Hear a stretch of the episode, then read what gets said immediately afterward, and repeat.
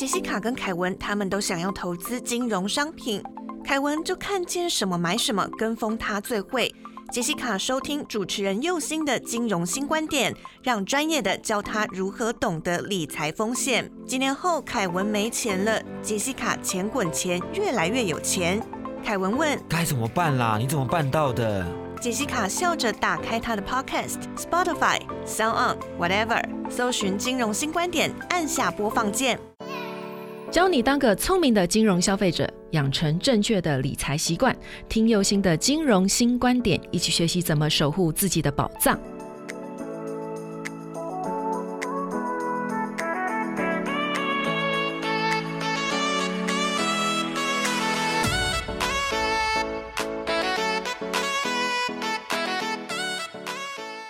新出发，认识金融新观点。你现在收听到的是轻松电台 FM 九六点九。无论你是从 Sound、Spotify、Apple Podcast 听到金融新观点，请顺手帮我点订阅，才可以在第一时间知道节目的新动向。另外，本节目由轻松电台制作，每周六日下午五点到六点，下载 APP Hi Channel，搜寻轻松电台，或者是调频道 FM 九六点九，基隆与部分大台北地区都可以收听到我的节目哦。欢迎大家收听金融新观点。大家好，我是佑星。大家好，我是小帮手木瓜。哎，大家今天好吗？哈，以前佑星我在各式各样的演讲场合的时候，只要讲到有关于保险理赔的题目的时候，总是会被台下的消费者问到非常多的问题。哈，主观上好像大家都很重视投保的告知资讯，不过啊，其实从争议的案件中去观察到，就会发现说，哎，我们的消费者对于买保险这方面的知识真的很。欠欠缺不足哈，不过我不是在怪大家哦，因为保险本来就是一个专业知识门槛非常高的一个金融商品哈，那大家有问题是很自然的，所以不要怕问题提出，因为其实有很多的纠纷就是从小问题放到大的哈，那不要去忽略购买金融商品里面的小问题，不管是保险也好，其他的商品也是一样的哈。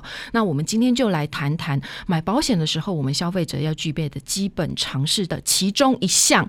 学会看药保书，学会填腰保书这个东西哈。我们在之前的节目里面有教大家怎么看保险单嘛哈。那今天就要来教大家腰保书要怎么填，才能够避免纠纷的一个发生。哎，讲到腰保书，因为就最近发生一件事情，我就刚好有一个问题要来问佑心姐了。嗯嗯嗯。就虽然你说今天要教大家来填这个腰保书，但之前我听我妈妈跟我说，就是有一个业务员叫他存个保本可以存款的。商品，但是那个业务员又强调说：“哎，这不是保险哦。”但是他却拿出了腰保书要我妈妈签，这样是对的吗？呃，木瓜，请问一下，这个业务员是谁？是哪家保险公司的？嗯。有心姐问这个要干嘛吗？我要去举报他违法。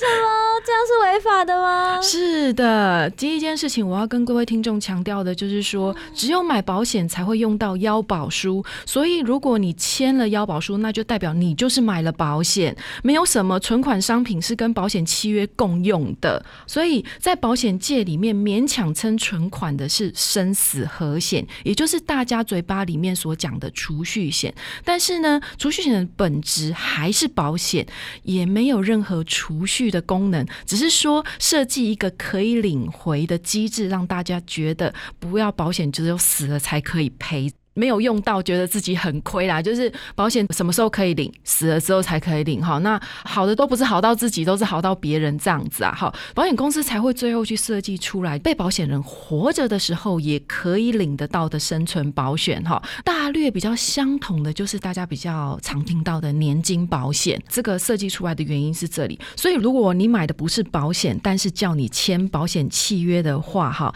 他这样子做除了违反业务员的规则之外哈。恐怕已经涉嫌到诈欺了，因为其实两者之间是完全不一样的东西哈。所以呢，我要再强调一次，没有任何一种金融商品的契约是跟保险共用的，因为那真的没有道理。大家要想想哈，那这样契约你要做到多厚？你光看到一个腰保书就已经很多页了，何况你还要再加上其他的可能跟存款保险有相关性的那些硬件书什么东西的契约再加上去的话，会让那个契约厚到就是让消费者完完全全不想去。看哈。而且这两种商品，不论就是性质还是功用，根本都是不一样的。可以贩卖的商家跟可以贩卖的人是完完全全不同的规定哈。那怎么会去用相同的契约呢？所以如果你有听到这样子的东西的话，你就千万要注意。就像说你去 LG 的商店买扫地机器人，但是你跟他讲说我要开 Dyson 的这个吸尘器的发票跟保固，那根本很不合理的。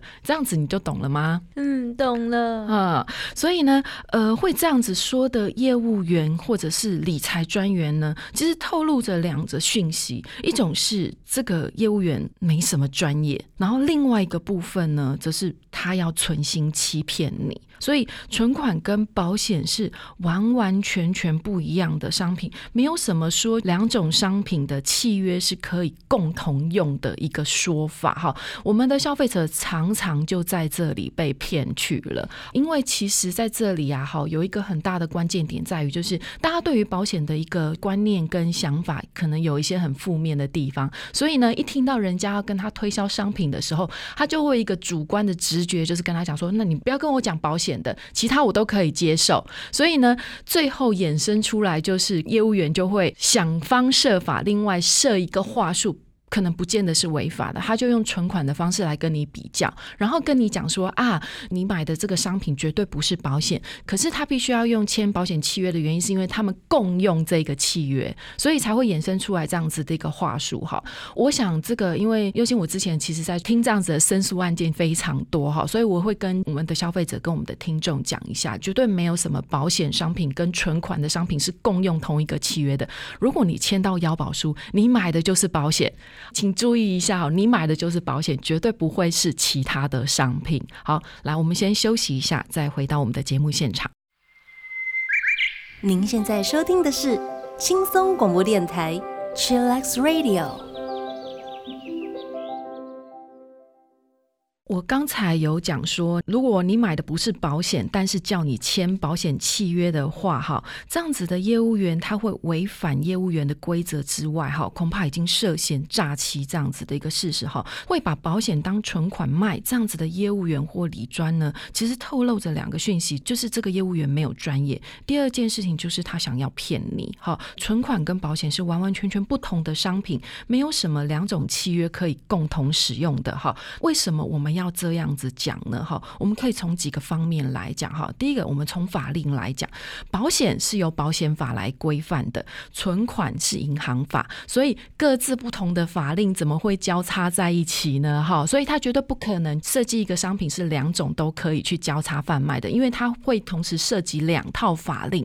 虽然可以这样设计，也有可能未来我不知道会不会发生这样子的商品，但是它这样设计，它的法令规定会变得非常的复杂。好，那我想。从管理者的角度来看的话，他不会想要去招惹这个麻烦的哈。那第二件事情就是，你如果买的是保险的话，缴的是保险费，但是存款呢是你的现金或定存，是你可以随时拿回来的东西哈。保险不是你可以随时拿回来的东西哦哈。所以如果你买了保险，你要拿回来你的钱的话，第一个不然就是发生事故，不然呢第二件事情就是可能你有急的资金需求的话，你就要用保单贷款的方式。那不然就是解约，那不管怎么看，其实都是一种损失。各位其实要去仔细的分辨哈。那再来，保险是拿来分散风险用的，但是存款呢是你个人累积的储蓄，所以就这两种性质来讲的话，是完完全全的不一样。一个是分散你的风险，一个是累积你的资产。这两个商品绝对不会是可以有重叠的东西哈。那再来，保险没有中途提领的机制。好，如果你要从保险里面拿到钱，只有三条路。我刚才讲的出事情了哈。再来就是保单借款，不然就是解约。但是存款就是你自己的现金流，你只要拿着提款卡或者是去银行柜台，就可以把你的钱领出来了。好，那再来，保险如果要中途解约的话，你所要面临到的就是拿不回。回你所缴的保险费，这个就是你的大风险的地方。好，或者是解约金绝对会少于你所缴的保费。如果说你缴的年数不够多的话，累积的数字不够多的话，你拿回来的解约金一定会少于你所缴的保费。为什么要这样子讲？我简单举个例，你买的这个保险商品，它是不是会给你一个保险单，对不对？好，然后还有它其他的服务，这些的费用都包含在你的保险费里面了啊，好，对不对？所以你要有别人付出服务，是不是你就要相同的缴这些钱？譬如说你去餐厅吃饭，是不是会有一个十趴的小费？那这个就是你的服务费。那只不过就是说这个钱是保险里面是把它加在保险费里面。但是如果你存款，你要随时领回来，是不会有任何损失的，顶多你少赚了利息而已。好，那像定存的话，你损失的就是会你的利息损失而已，并不会说你存了一百万进去之后拿回来会少于一百万这一件事情发生。好，那但是在保险里面就有这样子的可能性，因为其实保险费里面有部分是属于费用的扣损这样子。好，为什么我要这样子讲呢？保险业务员把保险比作存款是违法的，因为法令就是有这样子的规定。好，那业务员就是不可以以存款的名义来招揽保险，或者是说去做不当的一个比较。所以呢，木瓜妈遇到业务员这样子做，很明显的就是违法了哈。而且呢，我们的主管机关其实对业务员和金融机构的这样子的规范是相当严格的。啊，就没有想到，就是已经严重的违法。那这样，佑心姐可以帮我们简单介绍一下这些规定吗？就可以顺便让我的妈妈也了解一下，到底以后要怎么去分辨这些坏人。好，OK，没有问题的哈。那所以我今天已经帮各位整理出来了，大家要比较仔细的听哈，不要睡着，因为这其实是很法令的东西哦。我尽量用一些比较口语的方式来跟大家解释哈。第一个部分就是在这些法令的规定里面，一个最重要的一个地方是属于广。告方面的一个。规定哈，第一个部分就是金融服务业在刊登跟播放这些广告的时候呢，哈，不能用欺骗消费者，或者是隐匿消费者，或者是说哈，做一些会让消费者误解的词语在上面哈。譬如说啊，哈，这一张保险里面啊，明明是不保本的，或者是不分红的，但是呢，可能就会写到让他感觉到好像这一张保险是有分红或者是保本这样子的一个。个感觉哈，消费者会去误解的口语解释方式哈，这个在各个金融商品的广告里面很常发现。只是说，我们除了给金融服务业这样子的规范之外呢，我们消费者也千万要自己去分辨哈。譬如我举一个很简单的例子哈，像那个新环节衣，他可能他有拍一个广告哈，那啊广告是吃了这个巧克力之后呢，会突然后面有很多音符出现，就是用巧克力的音符出现哈，这个是一个夸大。的一个呈现的方式，但是我们消费者千万不要笨到说哈哦，原来吃这个巧克力真的会有这个音符出现哈，在广告里面，大家一定就是要去很仔细的分辨，他所讲的是真的还是假的哈。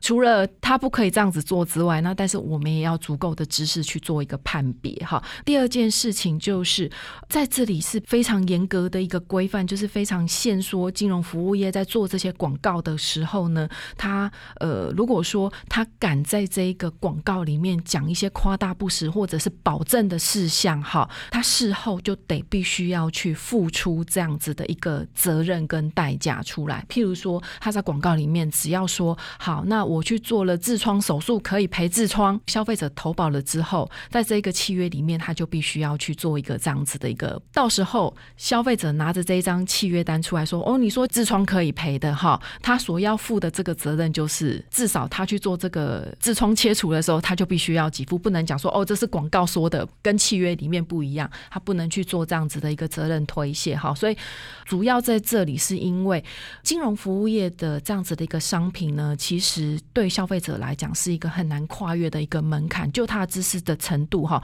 跟我刚才讲的这个巧克力的广告是完完全全不同的哈。所以如果你在很浮夸的广告的话，它会真的会产生一种误解，就是哦，我的金融的商品真的有这样子的一个保证哈。所以法令规范里面特别去规范说，它不能够做太夸大的一个广告跟保证的原因在这里哈。再来呢，分红的保险单不可以用分红的利率多。多少来去做一个招揽广告的手法哈。在分红保单这一个部分呢，哈，我们想想看为什么会分红？企业为什么要分红，或者是要发鼓励给你？是不是他就要赚钱？他一定有赚钱，对不对？所以他才可能发鼓励嘛。他如果没有赚钱，他发鼓励给你，不就要更亏钱了吗？所以其实，在保险里面也是相同的概念，他必须要有赚钱，他才有钱可以分红利给你啊。可是能不能赚钱，是不是他能够保证的一件事情？不行，不行嘛，对不对？就是医生他绝对不会讲说这个病一定可以治好，他只能讲说哦，我尽力，对不对？好，那所以。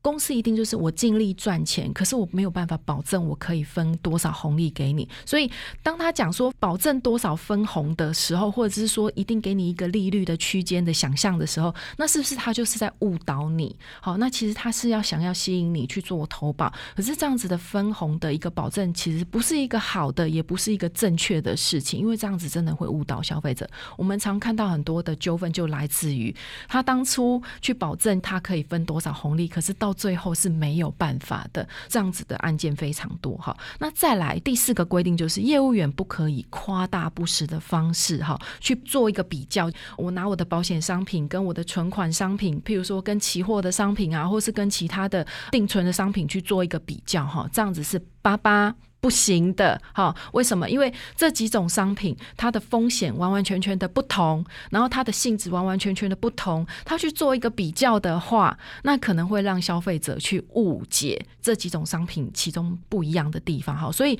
主管机关也有在这样子讲，就是如果他去做这样子不当的比较的话，他被举报的话，会按照情节轻重来去做一个处罚，最重是可以停止招揽的，哈。那所以呢，请听我们节目的，如果说你是金融。从业人员的话，哈，不要去轻易的触犯这样子的规则，哈。当然呢，我这样子讲不是要让大家觉得哦，业务员就是这么坏哦，绝对不是的，哈。因为大部分的业务员都是很尽忠职守的，只是说我要站在从消费者的角度去提醒大家，虽然主管机关对于业务员跟金融机构的一个规范非常多，但是呢，这个节目的宗旨始终都是，我希望大家可以建立正确的金融消费习惯，哈。所以，我们消费者也必须要负起这一个注意的责任跟义务哈，那不能两手一摊，就是说啊，我很弱势，我消费者都是弱势，我的是资讯的弱势或者是金钱的弱势，就把责任丢给别人哈。因为很多事情不是你把责任丢给别人就没有事情了哈。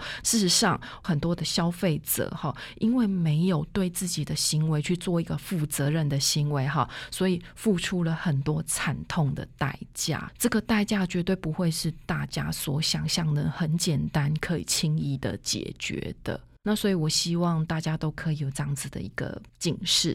好，那欢迎您跟佑星一起重新出发，认识金融新观点。记得订阅本节目，你可以从 Sound、Apple Podcast 还是 Spotify 收听到金融新观点。请跟着佑星，从最细微的地方建立正确的金融观念及行为。另外，如果你是透过广播节目收听到佑星我的节目的话呢，请记得脸书搜寻轻松电台并按赞，追踪节目新动向。